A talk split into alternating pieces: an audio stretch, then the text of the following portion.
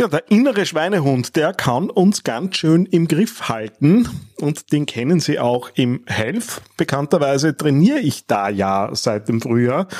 Und ich habe mir den Gary aus dem Trainerteam geholt, um mit dem ein bisschen drüber zu reden, wie kriege ich denn Routine rein, wie baue ich mir denn im täglichen Leben Routinen auf, wenn ich vielleicht auch im Berufsleben stehe? Und die Ausreden ja mannigfaltig sind, warum ich eben nicht zum Training kommen konnte. Das Ganze kommt nicht ganz von ungefähr. Über den Sommer habe ich das Training ein bisschen schleifen lassen, zumindest im Studio. War zwar viel laufen, aber wenn ich jetzt an die Geräte zurückkomme, dann merke ich, es zwickt ein bisschen an manchen Stellen, wo es nicht zwicken sollte. Herzlich willkommen bei Business of Balance, deinem Podcast für ein stabiles und ausgewogenes Leben im Business. Hier ist dein Host, Daniel Friesenecker. Ja, bevor es losgeht mit dem Podcast, so ein bisschen Aufklärung drüber, was ist das Health eigentlich? Ähm, das Health gehört äh, so in den Dunstkreis der Elisabethinen und ist zu finden unter www.health-mt.at, wobei das MT für medizinisches Training steht. Bevor es nämlich dort losgeht, äh, an die Geräte und ans Training, äh, schaut der Arzt drauf, äh, klärt die Dinge ab. Es gibt äh, dann auch vorbereitende Geschichten.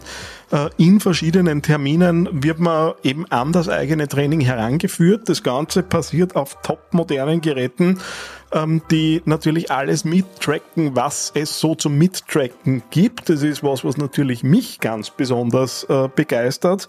Ja, und alle spätestens zwölf Wochen wird der Trainingsplan angepasst, äh, um eben ja, nicht am Bedarf vorbei zu trainieren.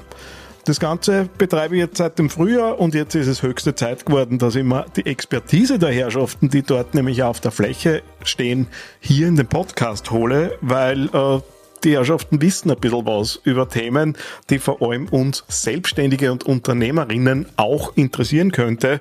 Und ich denke mal, da haben wir alle was davon, wenn uns die ein bisschen Rede und Antwort stehen. Viel Spaß mit der Folge. Interviewreihe im Health und ich sitze mit meinem ersten Interviewgast, dem Gary beieinander. Hallo, Servus. Hallo.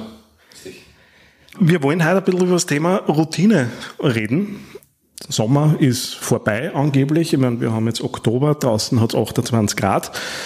Bei mir hat das jetzt zur Folge gehabt, dass ich ganz viel draußen gemacht habe und halt weniger im Fitnessstudio war in den letzten Wochen und merke, es ist schon hart, jetzt irgendwie wieder irgendwie hineinzufinden in diese zweimal in der Woche, die ich mir vorgenommen Was mache ich falsch? Wie komme ich, wie komme komm ich denn wieder rein, damit ich da anknüpfen, wo ich irgendwie Anfang des Sommers gestanden bin? Ja, meine Erfahrung sagt man, dass es einfacher ist, Gewohnheiten wieder zu etablieren, wenn man es an bestehende Gewohnheiten anknüpft. Mhm. Das nennt sich einfach im Englischen Habit Stacking, das heißt Gewohnheits zusammenführen oder stapeln, Gewohnheitsstapeln. Das heißt, gehen wir davon aus, dass du eine berufliche Tätigkeit hast, mhm. um 4 Uhr hörst du auf und gleich danach gehst du ins Fitnessstudio. Das mhm. heißt, eine gewohne, bestehende Gewohnheit existiert und dann stapeln wir einfach eine neue an die bestehende, ohne dass da irgendeine andere Barriere ist. Das heißt, es sollte vielleicht nicht länger als wie eine halbe Stunde dauern, dass man dann vom, von der Arbeit hierher kommt ins Fitnessstudio. Mhm. Und so ist es dann leichter, eine Gewohnheit zu etablieren. Denn wir wollen über die Zeit diese Barrieren minimieren. Wir haben ja vorher ein bisschen, bisschen gequatscht und da hast du gesagt, zwei bis drei Wochen dauert, äh, so eine Gewohnheit aufzubauen. Diese berühmten 20 oder 21 Tage, ich weiß jetzt nicht aus welchen Büchern, wir sind ja drauf gekommen, dass, ich, dass wir ähnliche Bücher lesen. Das kann aber bis zu einem halben Jahr äh, dauern, so aus den Büchern, die ich kenne wie motiviere ich mich über die Zeit, wenn es halt dann nach zwei Wochen vielleicht immer noch hart ist und ich halt das noch immer nicht drinnen habe, obwohl ich nur eine halbe Stunde brauche, obwohl ich will. Das ist ja wahrscheinlich die Grundvoraussetzung. Wie tust du? Ja, ich glaube, die Dosis ist bekanntermaßen das Gift. Das heißt, oft nehmen wir uns zu viel vor, als wir eigentlich stemmen können. Mhm. Also am Anfang sind wir motiviert und sagen, okay, ich, die Woche hat sieben Tage Wir können die sieben Tage trainieren. Mhm. aber in der Realität sieht es anders aus. Das heißt, ich sag's zu jedem dazu. Selbst wenn es euch nicht so gefreut, kommt trotzdem einer, ihr zieht euch die Schuhe an, mhm. dort ein bisschen radeln und geht's nach zehn Minuten. Okay, es muss nicht anderthalb Stunden sein. Es muss nicht viermal die Woche sein, sondern wir geben ein bis zweimal die Woche vor. Und dann ist dann äh, weniger mentale Barriere da. Mhm. Man hat dann den gleichen Effekt, sich was Gutes zu tun, auch die Belohnung dann nachher zu spüren. Und es ist nicht so überwältigend, als wenn man sich zu viel vornimmt. Das heißt, eher weniger vornehmen, mhm. dann ist er einfacher über diese 20, 21 Tage, bis nach dem Buch ist, diese Gewohnheit zu etablieren. Einmal die Woche und dann hat man die Routine für einmal die Woche und dann taugt's an, man ist mhm. motiviert und dann reiht man wieder an. Also an welchem Tag der restlichen Woche könnt ihr denn nochmal reinkommen? Das heißt eher kleinere Brötchen backen und dann eher erweitern, als am Anfang zu viel auf sich zu erlegen. Ich bin ein Zahlenmensch. Ich, ich brauche Statistiken, ich brauche Dinge, die mir das visualisieren. Also das war ja auch während meiner Abnehmreise so. Ich habe mein, mein Murmelglas gehabt, wo halt da irgendwie 40 Murmeln, wo jedes für ein Kilo mhm. gestanden ist, in den einen Glas waren und das halt, halt rüber wandern dürfen ins andere. Das unterstützt ja ihr da herinnen in Wirklichkeit mit all den technischen Dingen, die es gibt. Mhm, mhm. Überall ist ein Display, der mir was anzeigt. Wenn ich mich einlogge, kriege ich mein Trainingsplan, wenn ich nach Hause gehe, sehe ich, wie intensiv war das halt, was ich gemacht habe. Das geht ja so ein bisschen in einem Wettbewerb mit sich selbst eigentlich. Weil ich sehe dann schon, wenn da irgendwie so eine Zahl mit 50 irgendwie steht, dann bin ich weniger zufrieden, als wenn das irgendwie in den grünen Bereich geht und dann irgendwie was jenseits der 70 irgendwie steht. Mhm, mhm. Eicher Erfahrung, ihr habt ja sehr gemischtes Publikum. Wir wissen, im Hälfte sind auch gerne mal ein bisschen ältere Leute. Ist, hilft dieses Gamification-Thema den ist das was für uns Jüngere unter Anführungszeichen oder sind da die Senioren auch drauf? Ich denke, es kommt natürlich auf das Thema an, ob es ein Fitnessthema ist, ein Gesundheitsthema. Also wenn der Hut brennt, ist man natürlich eher motiviert, als wenn es nur Fitness und, und Wohlbefinden ist. Aber dieses Beispiel mit den Murmeln gefällt mir sehr gut, denn es visualisiert den Erfolg. Mhm. Das heißt, entweder man über, visualisiert den Erfolg über ein Spiel, und, und Murmeln sind definitiv ein Ausdruck davon, wie viel Gewicht das man verloren hat. Oder man hat eine andere Motivation und das ist durch die Effekte, die man fühlt. Das heißt, das ist irgendwie die Schwierigkeit, den Leuten hier zu vermitteln, dass eine gewisse Intensität nötig ist, um Erfolge zu sehen. Und diese Erfolge motivieren dann. Aber am Anfang fühlt sich alles schwer an. Die Leute bekommen Muskelkater, werden demotiviert durch den Muskelkater, weil keiner Schmerzen fühlen möchte. Aber es ist ein Trainingseffekt. Mhm. Und dann sind wir mehr immer darauf bedacht, zu motivieren, dass das ein positiver Trainingseffekt ist, das am Anfang schwerer ist, aber dann mit der Zeit leichter wird. Und dann über diese richtige Intensität, die weder überfordert noch unterfordert, dann die ersten Erfolge zu verzeichnen sobald du eine Murmel in das eine Glas geben kannst, motiviert. Und dann siehst du, ah, es ist ein Drittel dort und zwei Drittel dort. Und wenn man dann merkt, hey, mir geht's besser, mein Nacken fühlt sich weniger steif an, mein Rücken fühlt sich weniger schmerzvoll an, meine Hüfte fühlt sich freier an oder was auch immer der Grund mhm. ist, oder ich, ich schaffe es mit weniger Atemzügen die Treppe hoch. Man merkt die Effekte. Und sobald man die Erfolge zu verzeichnen hat, bleibt man dann eher dabei. Das heißt, bei älteren Menschen, um deine Frage zu beantworten, ist weniger Gamification eine Motivation, sondern fühle ich mich besser? Mhm. Habe ich weniger Schmerzen? Bekomme ich mehr Lebensqualität zurück? Gut, das soll jetzt hoffentlich bei, bei uns, uns allen sein. Mhm. Jetzt habt ja ihr nicht die Kontrolleure für, für uns, sondern ihr versucht es ja auch zu motivieren, um Routinen aufzubauen. Was passiert da auch bei euch oder in, in welcher Rolle seid ihr da? Also, wie vorhin gesagt, wir da nicht negativ verstärken, sondern wir, wir da nicht darauf hinweisen, ah, jetzt sollten schon ein bisschen öfters kommen oder warum sind sie nicht gekommen oder was war der Grund, sondern wann dann die Personen nach einer gewissen Zeit wieder herkommen. Natürlich merkt der eine oder andere Kollege das. Und hey, toll, dass wieder hergekommen sind. Wunderbar, freut mich, dass nach dem Eingriff wieder sie fit fühlen und, und herkommen machen es zehn Prozent weniger bei den Gewichtsübungen. Es wird ein bisschen dauern, es wird ein bisschen unangenehm sein, aber super, dass wieder herkommen und sie und den inneren Schweinehund überwunden haben. Und gerade diese Akzeptanz, glaube ich, ist sehr gut für die Leute, dass in einem urteilsfreien Raum sind.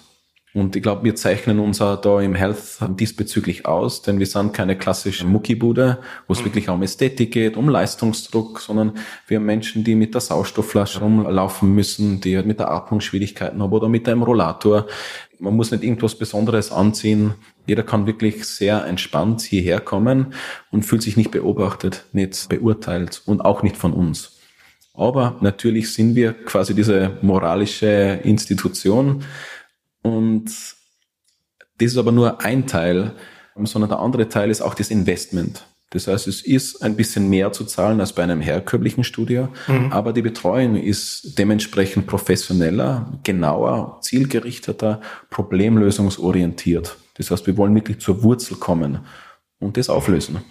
Und dieses Geld, was die Leute investieren ist auch Motivation. Mensch, jetzt zahle ich doch diesen und jenen Betrag. Es soll doch kommen. Ich möchte es ja nicht ungenutzt lassen. Ich glaube, das ist typisch deutsch-österreichische Mentalität, dass wir für die Leistung auch was bekommen wollen. Und darum ist, glaube ich, das auch ein bisschen eine Barriere, dass man sagt, okay, ich schreibe mir ein. Also ein gewisse ein gewisses Commitment, das ist das englische Wort für ich bleib dabei mhm. und habe ein Ziel und das Finanzielle hilft dabei. Und wir als Trainer natürlich auch mit den Zielen, die wir am Anfang definieren. Und wenn es ein erreichbares Ziel ist, ein kurzfristig erreichbares Ziel und ein längerfristig erreichbares Ziel, dann hilft es, mit der Motivation dabei zu bleiben. Ja, als alter Marketer fällt mir da natürlich das Apple-Beispiel ein, weil niemand, der sich iPhone kauft um viel Geld, wird mhm. sagen, das ist ein schlechtes iPhone. Mhm. Und vor dem Hintergrund, das gibt dem Ganzen natürlich Wert. Und mhm. das ist ja das, was ja. gern als Beispiel gebracht wird. Und ein zweites Thema, das Lustige ist, du hast von der positiven Verstärkung gerade geredet aber irgendwie zu sich selbst ein bisschen freundlich sein, war ja auch da und dort eine Idee, weil die, die uns am meisten schimpfen, sind üblicherweise eh wir selber. Und vielleicht auch das so, die, die zuhören, so als Idee, vielleicht ein bisschen freundlich zu sein mit sich.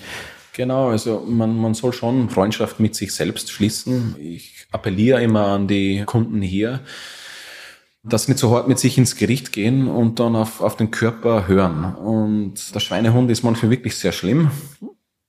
Und gerade die, die, die Schuhe zu schnüren, die Wohnungstüre aufzusperren, die Treppe runterzugehen und dann wieder hochzugehen, die Tür aufzumachen und die Schuhe wieder auszuziehen, ist ein Start für diese Routine.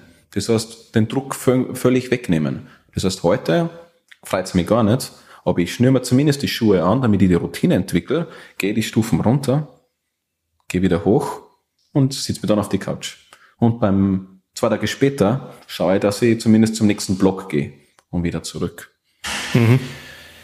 Das ist eine, Form, diese Routine zu entwickeln und auch irgendwie Nachsicht mit sich selbst zu haben. Oft sage ich ja bei den ersten Einheiten äh, schon dazu, wenn Sie wirklich einmal einen Tag haben, wo Sie, Sie überhaupt keine Lust haben, kämen Sie einfach her, radeln zehn Minuten und gängen wieder. Es ist egal. Sie sind da, sie sehen die Leute, sie kriegen ein Lächeln von uns und das schafft ein positives Gefühl, an was denken beim nächsten Mal. Und dann beim nächsten Mal denken sie, okay, ich war beim letzten Mal radeln und heute mache ich eine Geräteübung dazu.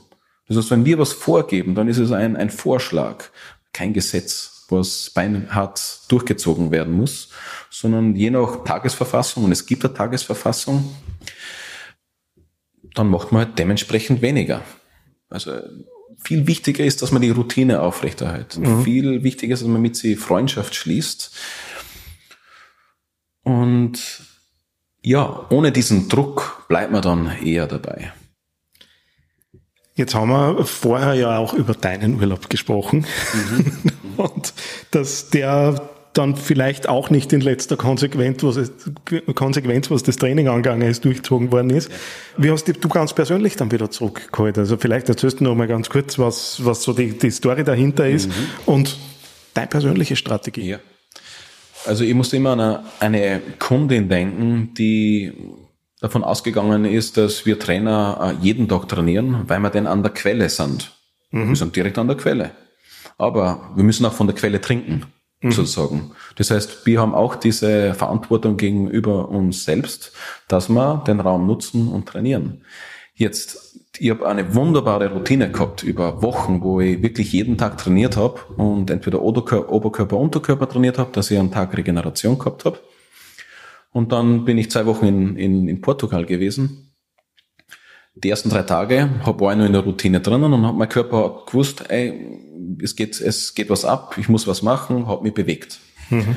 Dann habe ich andere Gewohnheiten mit an Bord genommen. Das heißt, mehr Alkohol getrunken, mehr Kaffee getrunken und dann natürlich Leute kennengelernt, in dem Hotel äh, gewesen und dort. Und dann wird man da rausgerissen und dann geht's einem nicht mehr ab. Mhm. Ich habe gar nicht mal die letzten zehn Tage dran gedacht, dass ich überhaupt eine Krafttrainingseinheit mache. Laufen war ich, aber an Krafttraining habe ich nicht gedacht. Das heißt, es ist wirklich die Routine wichtig und dass man Gewohnheiten nicht aufnimmt, die das Gesundheitsziel nicht unterstützt. Das heißt, eine gewisse Disziplin ist schon nötig. Wie sehr hast du das gespürt nach die zehn Tage? Weil use it or lose it ist ja so irgendwie der Satz, der da drüber hängt. Also von meiner Substanz her habe ich es nicht gemerkt, weil das Körper gut gepuffert hat und ich doch sehr stark gehend unterwegs war. Aber ich habe es gemerkt, dass ich weitere Gewohnheiten schleifen habe lassen. Das heißt, mehr Weizen gegessen, mehr Sachen gegessen, die, wo ich weiß, dass ich es nicht so gut vertrag. Und die Konsequenz daraus war, dass mein Immunsystem so niedrig war, dass ich ein bisschen krank geworden bin. Mhm. Und ich denke, das ist was man im Hinterkopf behalten muss, dass man nur zu einem gewissen Maß Veränderungen puffern kann und dann fällt man wieder in ein altes Muster. Und also eine gewisse Selbstdisziplin ist schon wichtig. Wir wissen es ja. Das heißt, wir können nicht immer nachgeben. Und ist das Ziel stark genug? Ist die intrinsische Motivation stark genug? Sind die Beweggründe stark genug? Wenn nicht, müssen sie neu definiert werden. Sind sie zu hoch gestellt worden? Sind sie zu niedrig? Passt das Umfeld nicht? Habe ich zu viele Barrieren außerhalb vom Studio und von der Arbeit, die das nicht unterstützen? Sprich, alleinerziehende Eltern oder die Distanz ist zu groß, öffentlicher Verkehr ist nicht regelmäßig. Es gibt so viele Gründe. Mhm. Und dann hat man zu viele, zu hohe Hürden und macht dann das nicht, was eigentlich für die Gesundheit so wichtig wäre. Ich meine, jetzt haben wir eh immer wieder sind wir jetzt darauf gekommen, dass vor allem die mentale Komponente eigentlich das Ausschlaggebende ist. Also, dass jetzt weniger die Angst vor dem, vor dem, vor dem Muskelkater ist oder dass das jetzt anstrengend ist, sondern eher, ja, das, was halt im Kopf angeht, vorher, dass man es überhaupt vermeiden, was da hinten kommt. Jetzt haben wir so Dinge wie Sachen rauslegen, schauen, zumindest einmal zehn Minuten machen und so weiter. Hast du noch einen Tipp, was könnte ich tun, um, um mein Hirn, meine Mentalität irgendwie in die Richtung zu tragen, dass ich halt dann dabei bleibe. Ich glaube, ein Thema hat auch mit Selbstwert zu tun mhm. und Selbstliebe. Das heißt, einen, einen kleinen Tipp würde ich mitgeben, dass man sich so schätzen beginnen soll, als würde man sich wirklich um einen Freund sorgen. Das heißt, wenn wir jetzt ein Familienmitglied von außen betrachtet sehen und wir sehen, der Person geht's nicht gut, was wird man denn mit der Person machen? Würden auch äh, die Person heranziehen und sagen, hey, dies und jenes gemerkt, es war mir wichtig, dass dir gut geht. Hast du schon mal dran gedacht, Fitnessstudio zu besuchen oder zum Arzt zu gehen oder diese Veränderung zu machen? Mhm. Oft behandeln wir sich selber nicht gut. Also gerade sich als also sich mit sich selbst Freundschaft schließen. Was sind Strategien, wie man das etablieren kann? Und das ist die Schwierigkeit, weil manchmal unser Unterbewusstsein unsere Gedanken nicht wirklich unterstützt. Das heißt, es gibt so eine Strategie mit Affirmationen mhm. und das funktioniert. Und am Anfang wiederholt man das und belächelt das und denkt, wie kann das jemals funktionieren? Aber wenn ich was wirklich verändert habe in den letzten eineinhalb Jahren, was mir enorm geholfen hat, dann war das mit sich selbst zu sprechen. Das hört sich seltsam an. Aber Macht das regelmäßig. Das, das hört sich so an. Wir machen es ja, wir reden ein bisschen miteinander, aber mehr herablassend.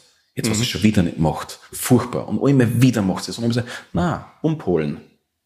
Ich bin stark. Ich bin resilient. Ich kann das. Ich schaffe das.